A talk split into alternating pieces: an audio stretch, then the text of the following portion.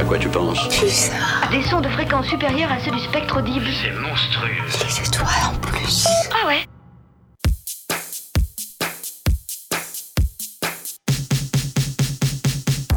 Séquence midi, l'info locale à la sauce Pulsar, midi 30 13h sur le 95.9. Bonjour, bienvenue dans votre magazine quotidien composé de découvertes musicales, de vos sorties à Poitiers et ses environs et surtout de rencontres autour de l'actualité. Aujourd'hui, on accueille des élus, on parlera de l'inquiétude des maires de la Vienne face aux fermetures de classes annoncées et tout de suite un des projets de la ville de Poitiers en compagnie de Julie Reynard, adjointe à l'économie des proximités et au commerce. Bonjour. Bonjour. Merci d'être avec nous pour parler de la réhabilitation du marché Notre-Dame. Vous avez décidé de vous attaquer à ce monument un peu symbole de, de la ville. Pourquoi ce choix déjà?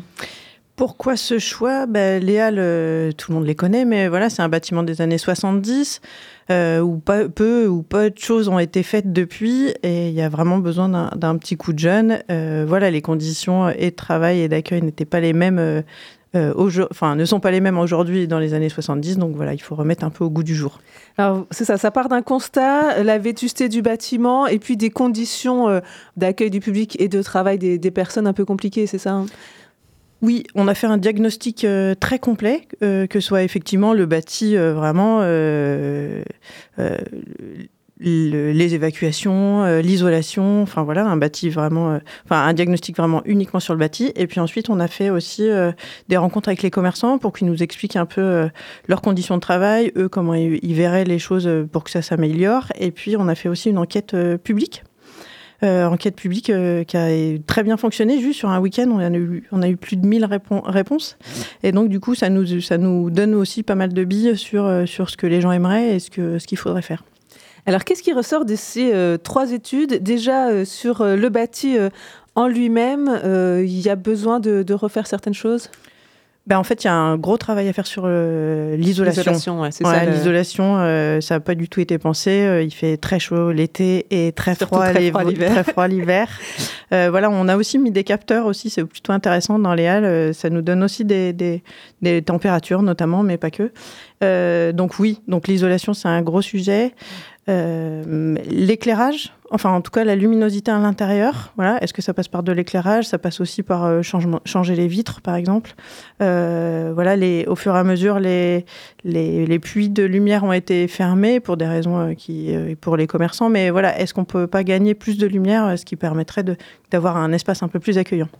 Et alors, ce côté euh, isolation, ça ressort aussi de, des conditions de travail, de ce qui a été dit par, euh, par les commerçants. Hein. Tout à fait. Bah oui, eux, c'est les commerçants qui restent le plus longtemps dans les halles, donc c'est eux qui subissent le plus, euh, surtout quand il fait froid, vous l'avez dit, c'est effectivement. Et alors, au niveau des habitants, donc 1000 personnes interrogées, et en fait, les gens n'ont pas trop l'habitude, pas tant que ça l'habitude d'aller aux halles, en fait. Non, c'est beaucoup, euh, c'est une habitude que les gens ont. Les gens qui, enfin voilà, il y a une partie de la clientèle, il y a des fidèles du samedi surtout. Euh, il y a des fidèles du samedi. Après voilà, on gagne petit à petit, euh, on peut gagner aussi des nouveaux habitants. L'idée voilà, c'est aussi que les gens comprennent que, bah, que le marché n'est pas ouvert que le samedi, euh, qu'il peut accueillir aussi toute la semaine et pour faire ses courses et aussi pour y manger, boire un coup. voilà, on, on, a envie que ça redevienne plus un lieu de vie qu'un lieu de passage. C'est ça, alors que c'est un petit peu les objectifs que vous vous êtes fixés, c'est en faire un lieu où on a envie d'aller et de rester. Hein. Exactement.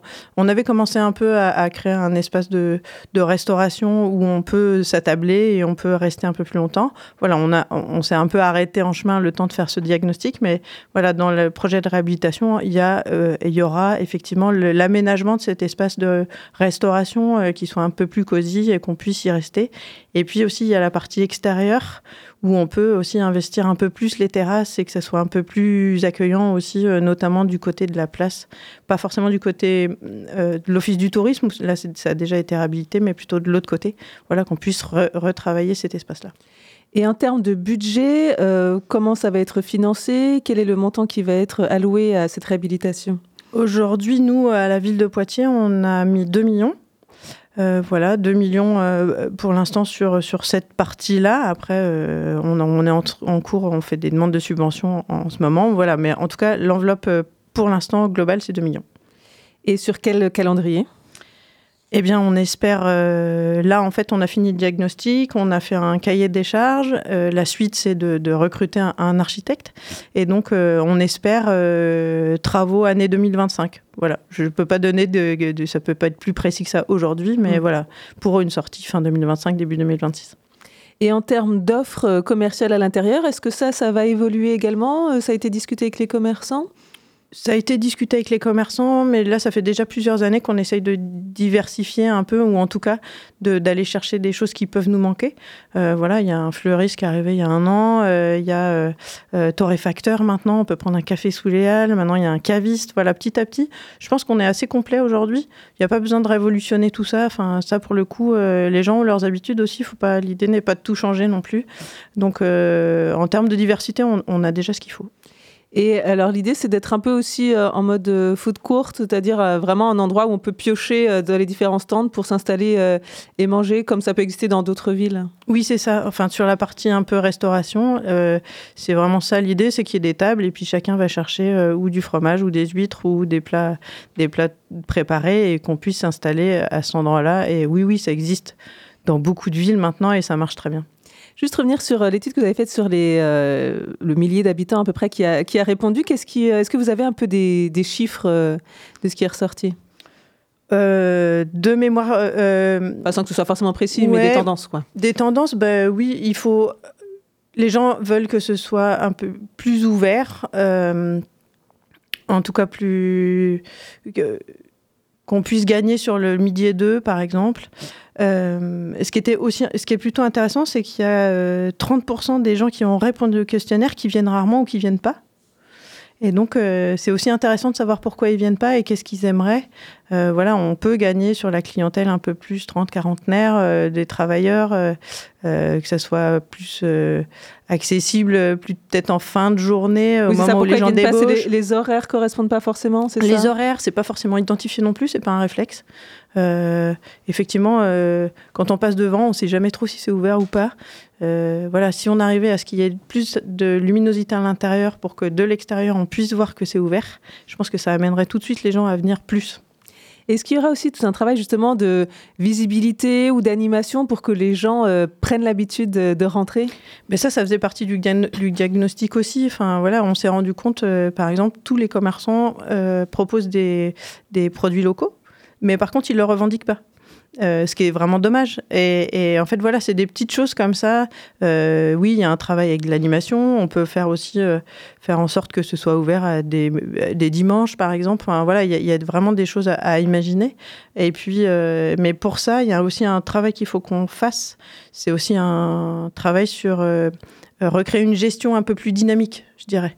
Aujourd'hui, on est très dans un rapport euh, propriétaire-locataire et que si on arrivait à trouver une gouvernance un peu spécifique, ça pourrait aussi euh, donner de la souplesse, justement, principalement pour faire des animations. Alors là, je retrouvais euh, les chiffres. Donc, euh, les clients sont très fidèles, c'est ce que vous disiez. 70% fréquentent les halles depuis plus de 5 ans. C'est ça. Donc, c'est des, gens qui, euh, qui ont l'habitude, en fait, et, ce que vous disiez, gagner peut-être les, nouveaux arrivants. Et alors, pourquoi ils ne viennent pas, pour ceux qui ne viennent pas, environnement peu attractif, stationnement ou accès difficile, marché sans confort et prix peu attractif? Alors, ça, c'est le dernier argument. Le premier argument, c'est plutôt l'environnement et le, et le stationnement difficile.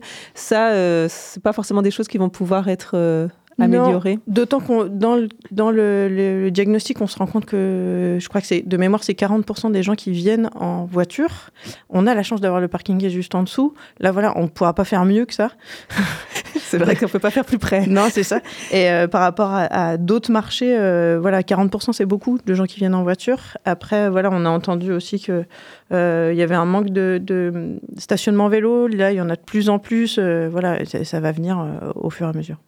Merci beaucoup, Julie Reynard, donc adjointe à l'économie de proximité et au commerce à la ville de Poitiers, d'être venue nous parler de la réhabilitation du marché Notre-Dame. Donc, a priori, les travaux l'année prochaine. C'est ça. Merci bien. Merci à vous. On part en musique avec un artiste local, c'est Killason et son titre euh, BMW.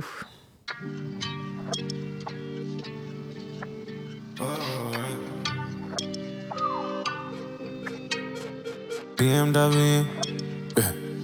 I feel alive driving my BMW. Huh. I could have died driving my BMW. Lot of hate, lot of hate. I swerve in my BMW. She wanna tour de France to France in my BMW. Yeah. I feel alive driving my BMW. Huh. I could have died driving my BMW. Make the way, make the way for me and my BMW. She wanna get freaky, freaky yeah, in my a lot on my mind in my wallet. My demons they dance in my head like a ballad. I pop a few bottles like I wanna ring. Then I head to this too, cause I got something to sing. And I don't like to lose, I was born for the win. I cannot fool around, I got too much at stakes. I got plans, I got wrecks, and on too many days. I did a lot of good and made a lot of mistakes. Uh. Sometimes I get lost in the booze, lost in the night, forgetting the rules. To tell you the truth, I'm not feeling right when I think about you. So I hop in the car, get lost in the zoo, get lost in the views. I'm fast like a zoom. I write a few hits in my W. Now she wanna strip while I'm singing the tunes in my BMW. Yeah, I feel alive driving my BMW. Huh. I could have died driving my BMW. Lot of hate lot of hate. I swerve in my BMW. She wanna tour de France to France in my BMW. Yeah. I feel alive driving my BMW. Huh. I could have died driving my BMW. Make the way, make the way for me in my BMW. She wanna get freaky, freaky in my BMW.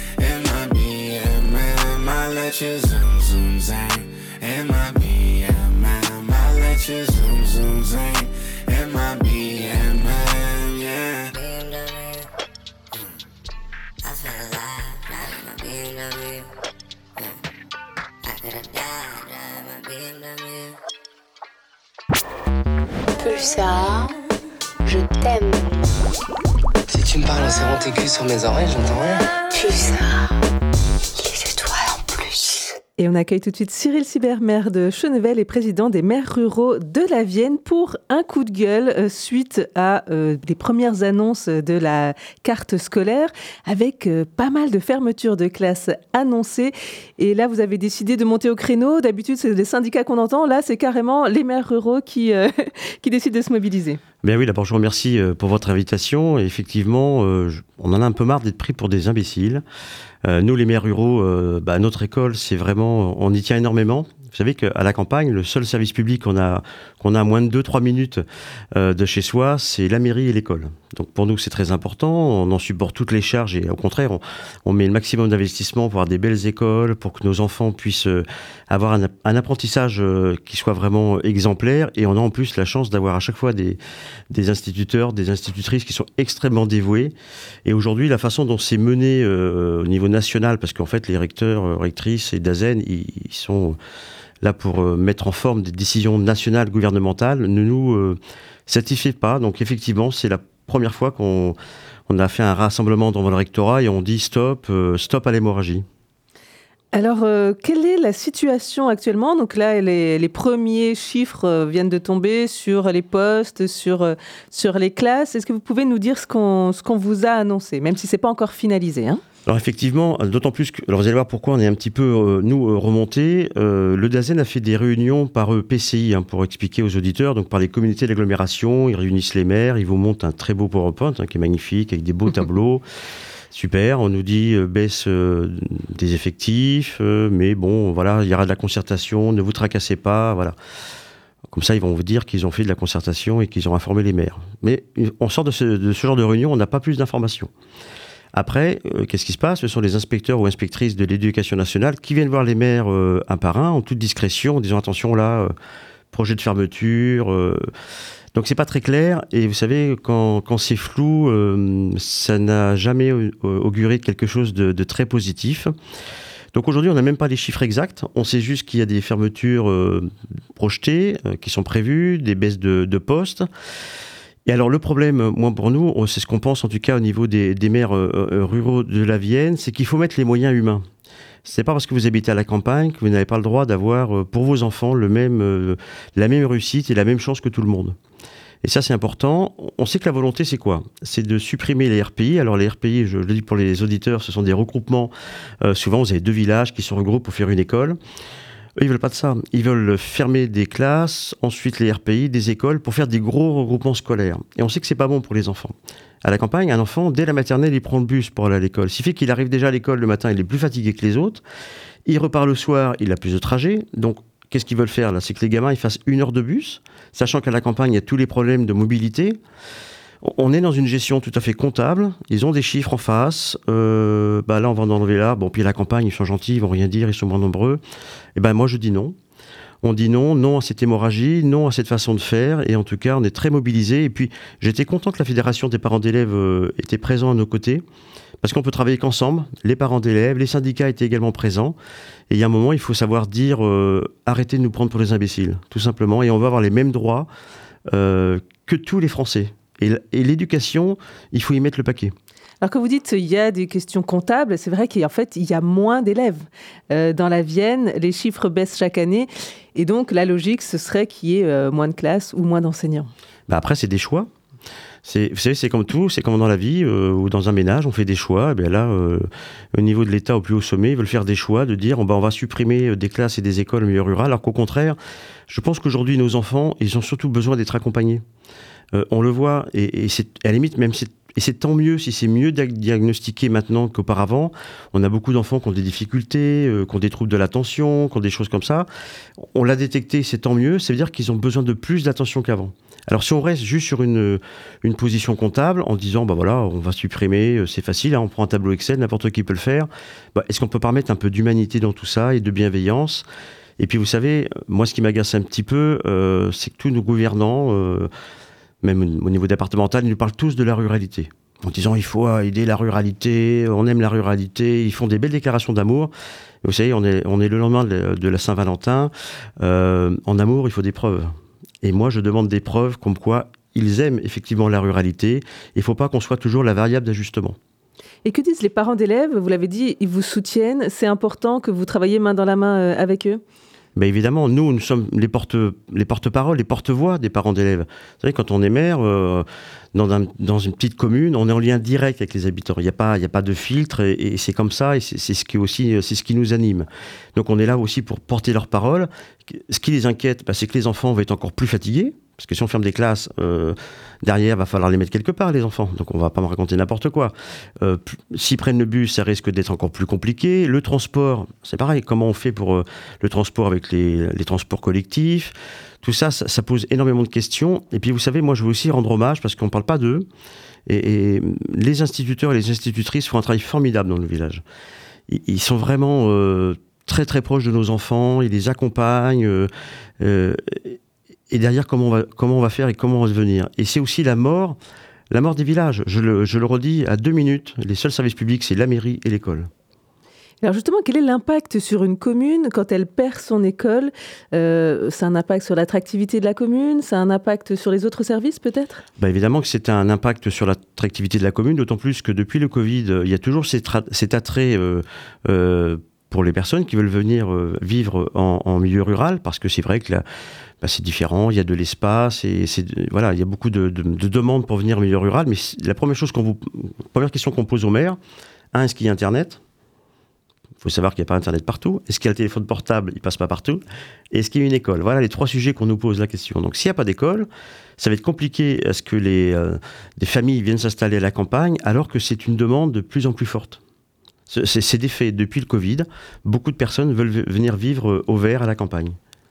Alors vous le disiez, il y a les enseignants qui, euh, bah, eux, euh, tirent la sonnette d'alarme euh, chaque année hein, avec ces arguments comptables face à bah, voilà, baisse démographique et donc baisse, de, moyens en face. Là, vous êtes, vous êtes avec eux, c'est assez inédit, vous le disiez. Comment sont passées les, discussions aussi avec les syndicats d'enseignants et les enseignants? Bah, Avec les syndicats d'enseignants, tout se passe bien parce qu'on converge tous vers une même idée, de la protection de, nos écoles, de notre ruralité et surtout que nos enfants euh, puissent avoir droit à, un apprentissage, à une, éducation qui soit digne d'un pays comme la France. La France est un beau pays, on est dans un beau département de la Vienne.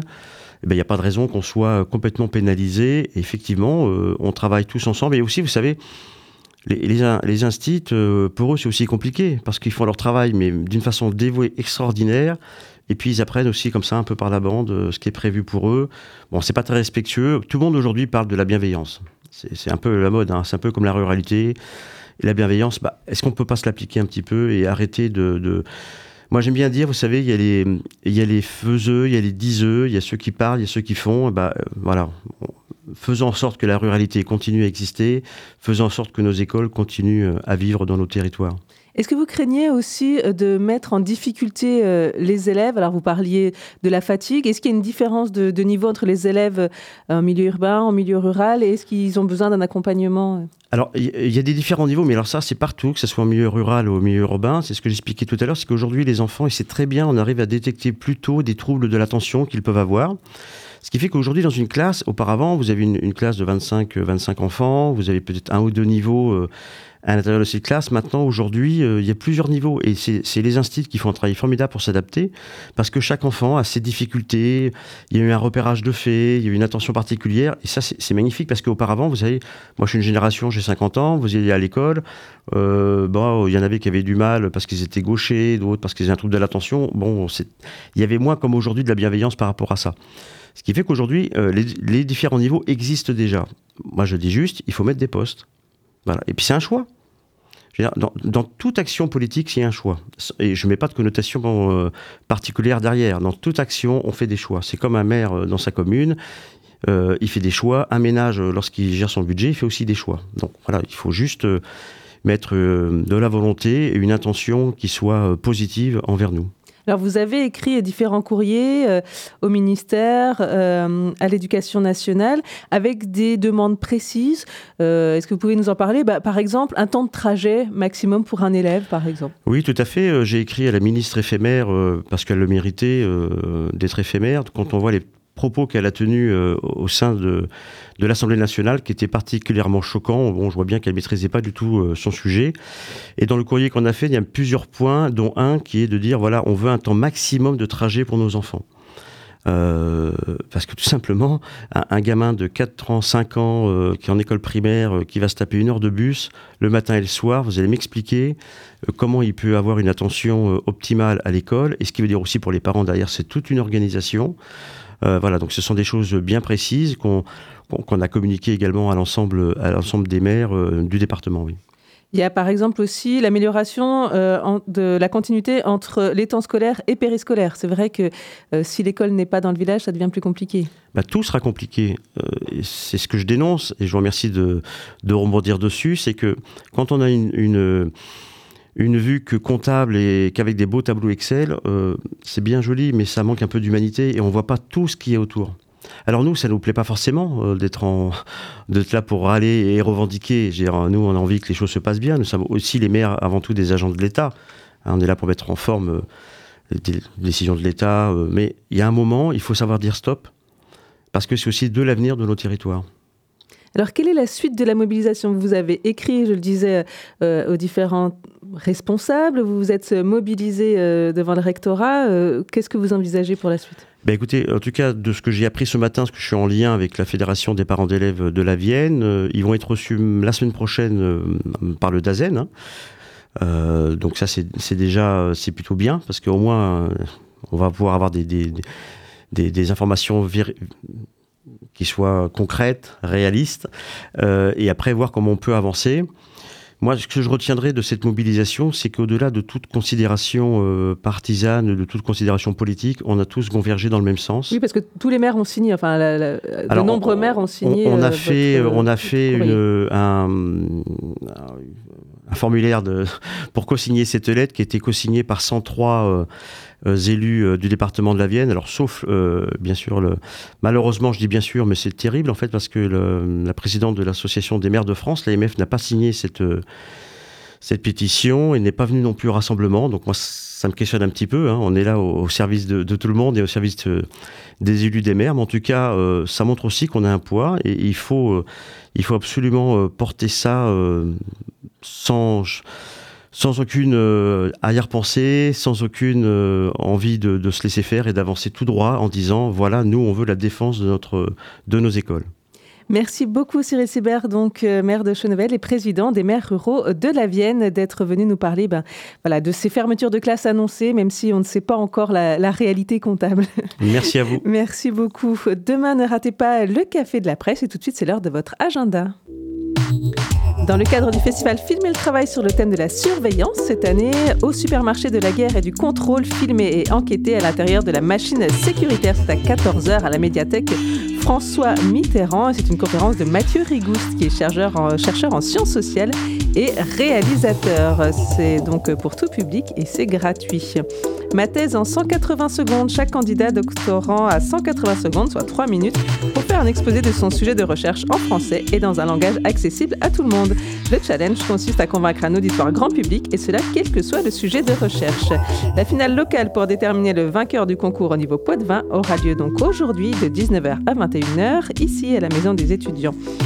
Et puis un atelier sur la santé menstruelle corps de la femme animé par le CIDFF 86, le pôle info santé, euh, sinon un pôle info santé, sport santé, un vrai médicament.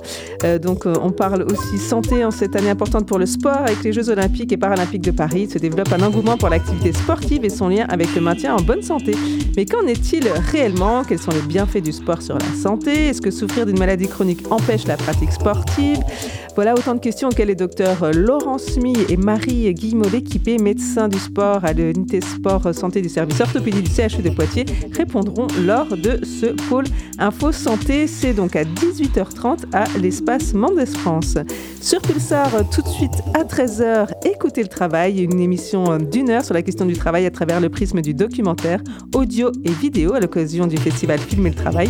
Et c'est réalisé par les étudiantes du master Créadoc à Angoulême en partenariat avec Radio Pulsar. À 17h, le Zoom autour de l'actualité politique. À 19h, Change Doers avec les acteurs du changement. 20h, Metal Fury et 22h, on termine la journée au coin du feu.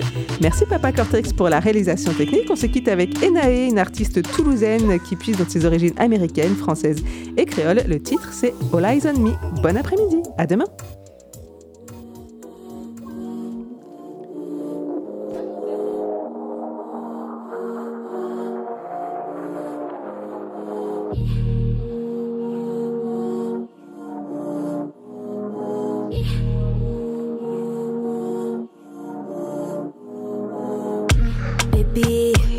Pourrais te faire l'impossible. Baby, je sais tu sais, je te Comment vous t'es pas ton regard? Je sais que je te fais le même effet. J'entends ton désir quand tu me regardes. Du love, j'en ai à déborder.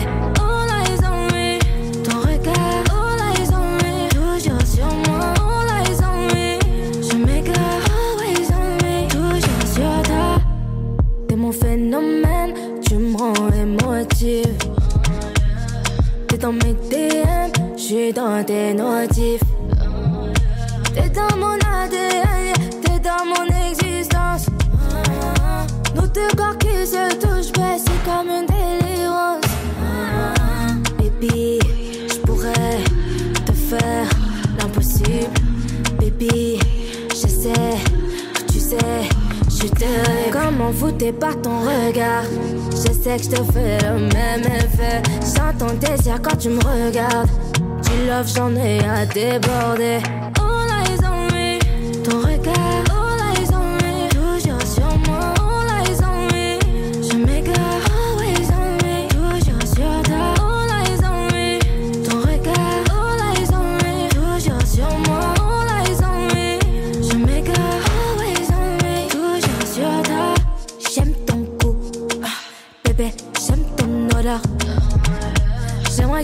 Je te rends la même douceur.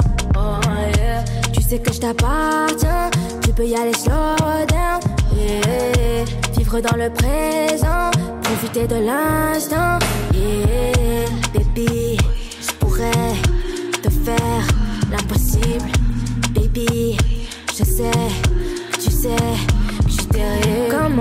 Pas ton regard? Je sais que je te fais le même effet. J'entends désir quand tu me regardes. Du love, j'en ai à déborder.